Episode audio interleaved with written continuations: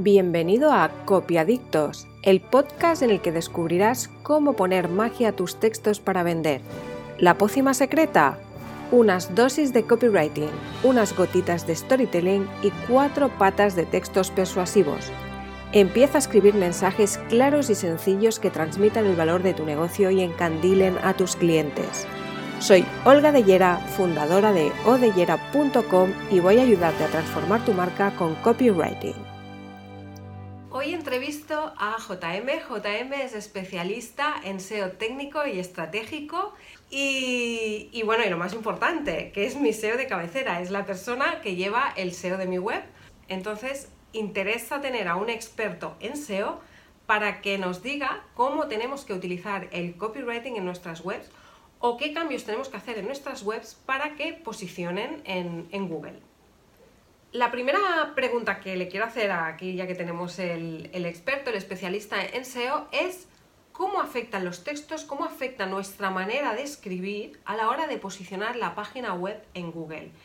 Y lo digo porque él, que es el que me lleva el SEO, me ha explicado pues que dependiendo de cómo escribe uno, de bueno, de, eh, sí, de cómo escribe uno, de la forma de escribir, ayuda a posicionar más o menos esa página. Entonces ahora quiero que lo expliques para que, bueno, pues para que se entienda esto, porque sí que es verdad que hace unos años todo el mundo estaba como muy obsesionado con la palabra clave, la palabra clave, que tenemos que ponerla muchas veces en el texto, supongo que eso lo habréis oído, mm, bueno, pues en internet o en, foros o donde sea, en sitios donde se habla de SEO, ¿no? de la palabra clave que se tiene que poner muchas veces para que posicione, pero realmente ahora con, con los cambios que ha hecho Google no es tan importante. Correcto. Bien, en primer lugar, evidentemente la palabra clave por la que queremos posicionar debe estar en los textos, pero en el título, en el título, por ejemplo, en el título de la página, en el título mismo, de, en el encabezamiento de la página, en el encabezamiento del texto, la introducción del texto. En el, perdón, en el encabezamiento del texto también. Y a lo largo del texto también, pero no de una manera tan eh, exhaustiva eh, como podría como se normalmente como se utilizaba hace tiempo atrás. O sea, no de forma artificial. No de forma artificial. Entonces, si ponemos la palabra clave, que sea que salga de forma natural mientras escribimos. Exacto, eh, como en una conversación normal y sobre todo, sobre todo, que tenga sentido. No tenemos que poner eh, lo que le llaman en inglés el keyword stuffing, que es el, relleno, palabras de relleno, la palabra clave muchas veces, porque eso Google ya lo interpreta como un texto spammy.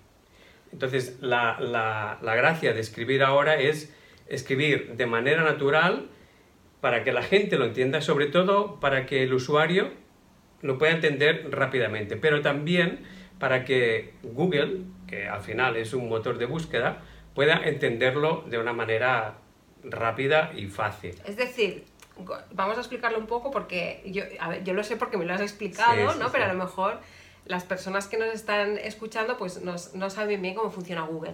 Google tiene unos robots. Correcto. Vamos a imaginarlos como unos robotitos que entran en nuestra página web y leen el código. ¿Es así, más o menos? Leen el código, ¿vale? Entonces en este código está el texto que hemos, que hemos puesto. Exacto. Entonces, estos robots leen lo que hemos escrito en la página. Correcto. Entonces, estos robots, como leen lo que hemos escrito en la página, eh, escanean, digamos, las palabras clave. Pero el algoritmo de Google, ¿no? el, sistema, el sistema, el algoritmo, el algoritmo, de Google, el sistema que utiliza Google para saber si esa página es relevante o no en las búsquedas, no mira solo si hay las palabras clave, mira el campo semántico. Correcto, mira el campo semántico, es decir, las palabras relacionadas con esa palabra clave principal, o lo que podríamos denominar el tema principal del cual habla tu página. Por ejemplo. por ejemplo, si tú estás hablando de copywriting, por decir algo, mm, evidentemente en, tu encabezamiento deberás poner la palabra copywriting, que no es obligatorio, pero está muy bien que esté puesta, o una palabra similar.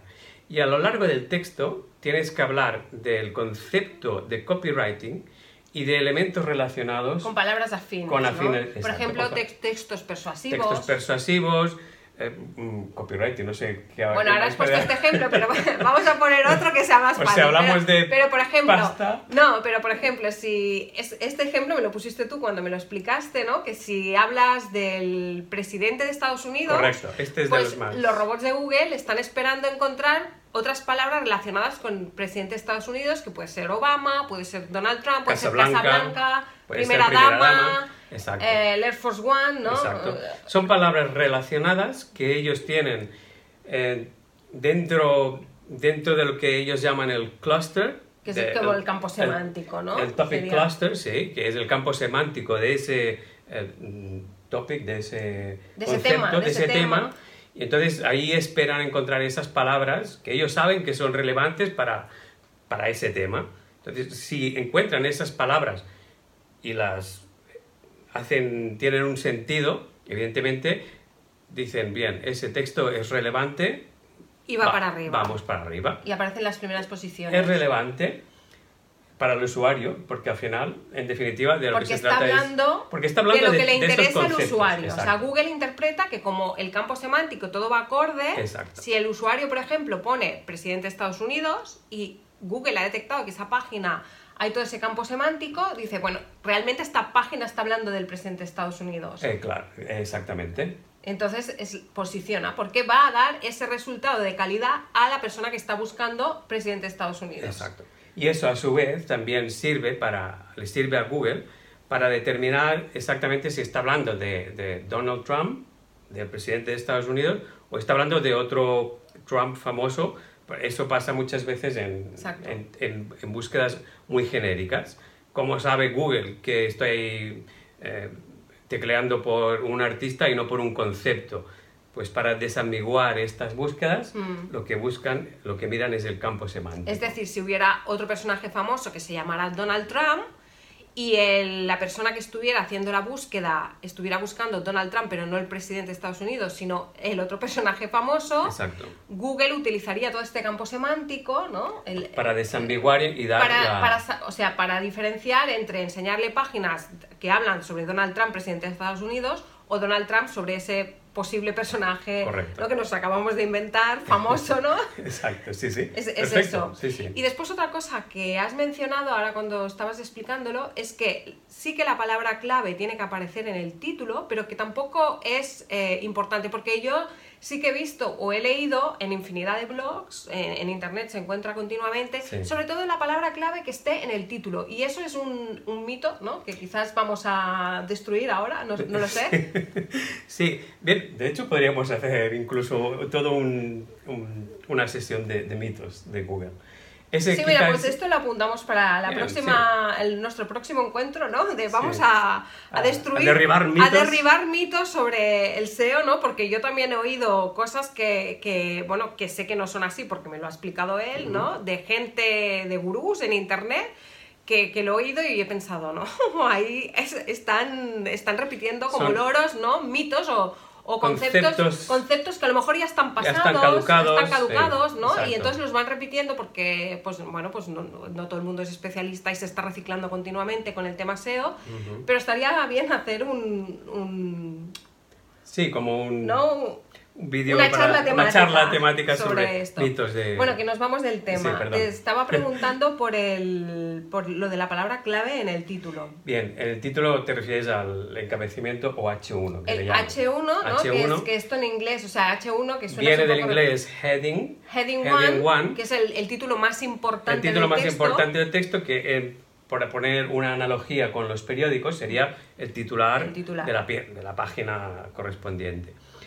Bien, normalmente se ha recomendado, durante mucho tiempo se ha recomendado, todavía se recomienda de hecho, que la página, que la, perdón, que el, el- La la, palabra, palabra clave, clave esté presente en, el- en este encabezamiento.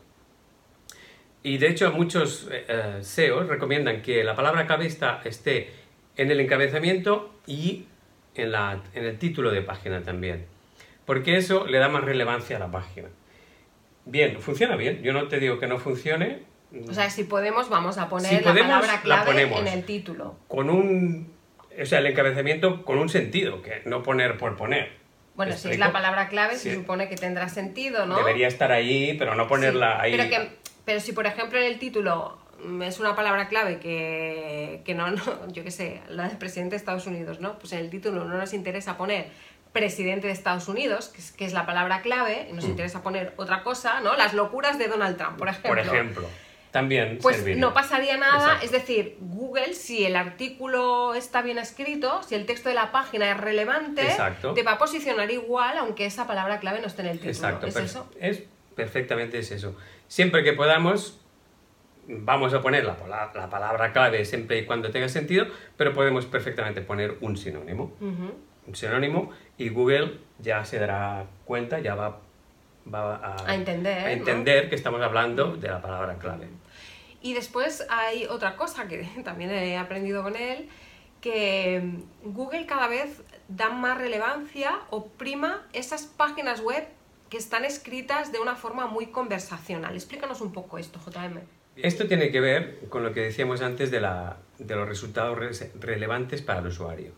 Google entiende que un resultado relevante para el usuario es un resultado que puede resul- eh, una página que puede ser más fácil de entender para un ser humano. Porque al final tenemos que escribir para seres humanos. Los, los textos que escribimos en la web, los contenidos que ponemos en las páginas web, van a ser consumidos por, por- por personas, no por robots. Claro. Los robots solamente son el medio para hacernos llegar la información.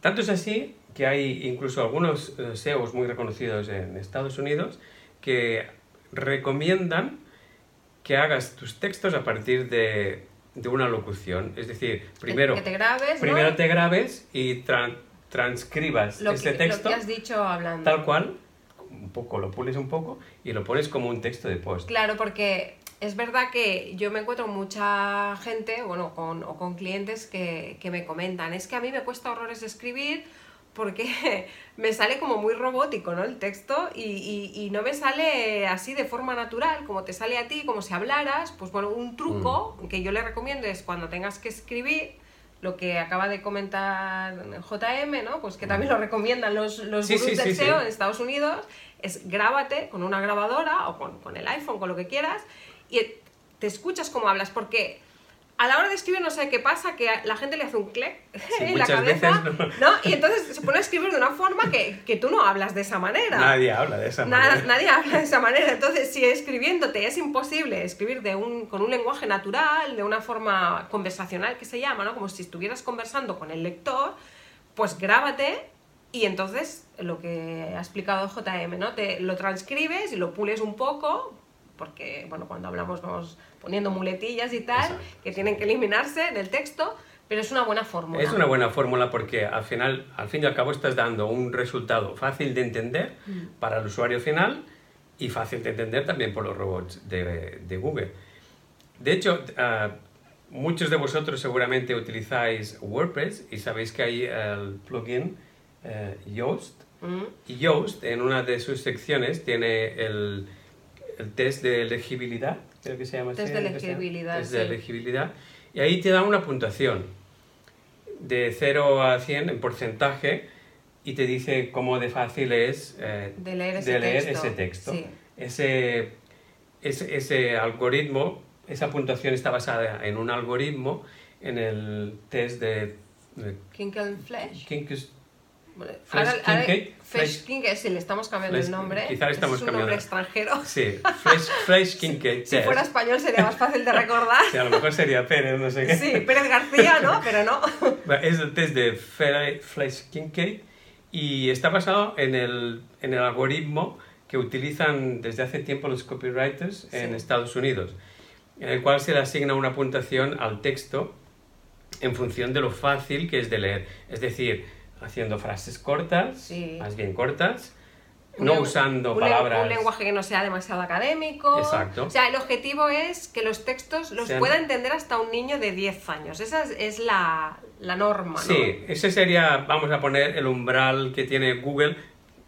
No es así porque el algoritmo no está basado ni mucho menos en ese test, pero quizá es una buena manera de, de que Google pueda entender nuestro, O sea, Nuestro Yoast, contenido. el, el, el, el plugin, el plugin de Yoast, ¿no? Lo que hace es utilizar este... algoritmo, pues, Eh, esta fórmula. Sí, esta fórmula, ¿no? Para que tengas una idea de lo complicado o fácil que es leer tu texto y eso es importante saberlo, si es complicado o es fácil, porque va a determinar que si Google te va a dar relevancia o no, porque si el texto es súper complicado, con unas frases de esas interminables, como escriben, por ejemplo, los abogados ¿no? o, los, o los jueces, que no entiendes nada, tienes que leer la, la, frase cinco o seis veces para entender lo que, lo que quieren decir, pues eso Google lo penaliza, es así, ¿no? No, lo penaliza, pero no le da tanta relevancia. Bueno, lo penaliza me refiero a que no le da tanta... Bueno, no, eso no, para... bueno, no, te la- no le da tanta Bueno, relevancia. es que penalizaciones de Google Ah, son otra cosa, sí, pero cosa. me refiero a que lo penaliza en el sentido de que no te sube, Exacto. no te sube la página. Exacto, es, excepto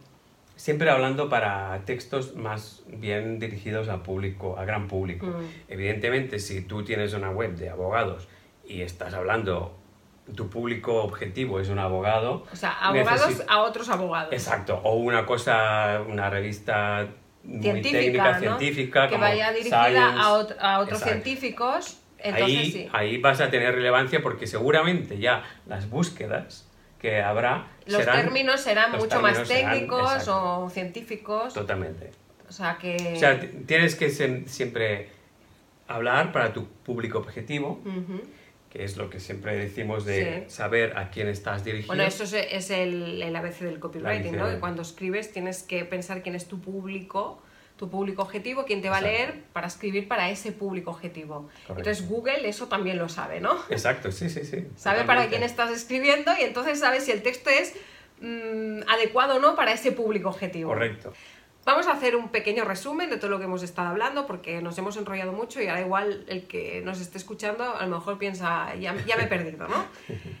Lo importante a la hora de, de- lo, que, lo que hay que tener en cuenta para que Google posicione nuestra página web respecto a los textos, respecto Sí. a cómo escribimos es que aparezca la palabra clave, tampoco hace falta saturar los textos con la palabra clave, Correcto.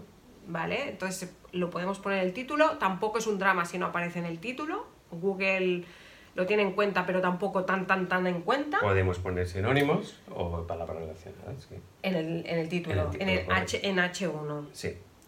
Eh, tenemos que tener en cuenta que tenemos que hacer los textos, los tenemos que escribir de una forma conversacional, que no suenen como robots, porque Google eso también lo tiene muy en cuenta. Correcto.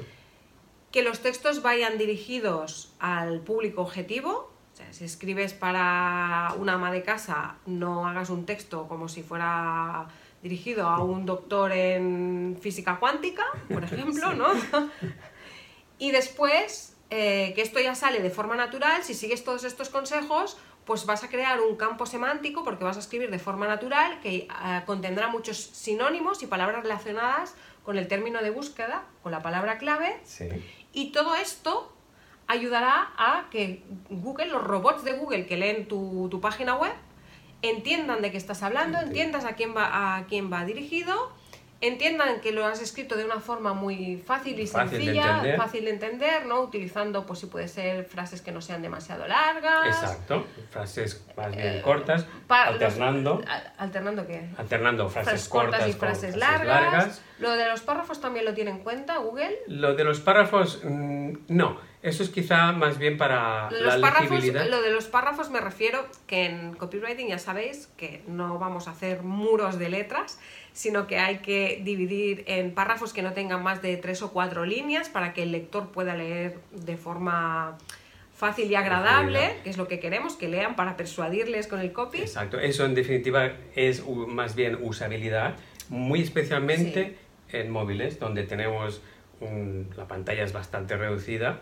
Y eso Google fin. lo tiene en cuenta a la hora de posicionar. La, la usabilidad. La usabilidad lo tiene, también en, lo cuenta. tiene en cuenta, Es decir, no irá tanto dirigido a los robots, No como al. pero será un, un- unas, eh, ¿cómo lo diría? unos datos que Google recogerá, Señales, ¿no? Unas sí. señales que Google recoge, ¿no? señales, Pues sí. Si ve a lo mejor la permanencia en la página Sí, o son esos esas señales, datos que, que Google va que Google va recogiendo, que no son los que salen en Analytics, pero que ellos tienen en cuenta El algoritmo tiene en cuenta para, para posicionar saber, la página. para saber si la página es relevante Ujú. y posicionarla. Muy bien. Bueno, JM, creo que vamos a dejar aquí esta entrevista colaboración porque hemos dado mucha información que los oyentes tienen que procesar. Entonces vamos a ir... El universo de Google es El universo de Google, sí, es infinito, ¿no? Entonces vamos a ir seccionándolo, ¿no? En, en bytes. En bytes, sí, para seguir con la jerga esta de, de Internet y de SEO. Hasta la próxima. Muy bien, un placer. Gracias, JM. Y hasta aquí el episodio de hoy. Te espero en el próximo con más magia, más trucos y más consejos para mejorar los textos y la comunicación de tu negocio online.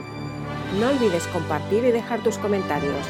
Y recuerda que puedes encontrar más recursos para vender más y mejor en odellera.com.